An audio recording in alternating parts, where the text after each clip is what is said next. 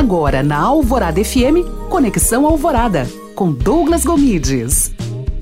Será que eu tenho que começar a cobrar pelo meu conteúdo assim que eu entrar na internet? E a resposta é não.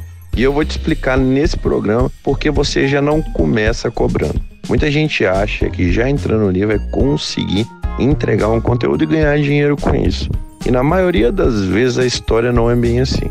É importante demais que você crie conteúdo anteriormente para ir aquecendo a sua audiência.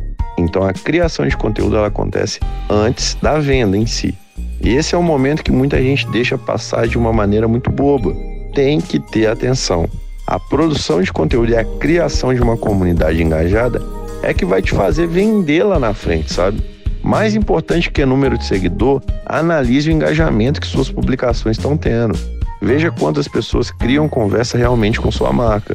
Esses que são indicadores de sucesso, sabe? E não simplesmente seguidor.